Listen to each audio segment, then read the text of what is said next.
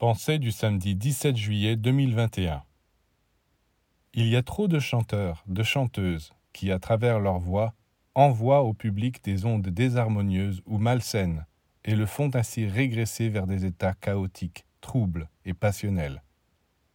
Où sont ceux qui, par leur voix, inspirent à leur auditoire le désir d'abandonner leur vie terne et médiocre pour embrasser une vie nouvelle, consacrée à la beauté et à la lumière si vous voulez chanter, tâchez de devenir conscient du rôle que vous avez à jouer pour l'éveil de toutes les âmes dans le monde, et apprenez à travailler par la pensée sur vos cordes vocales. Voici un exercice.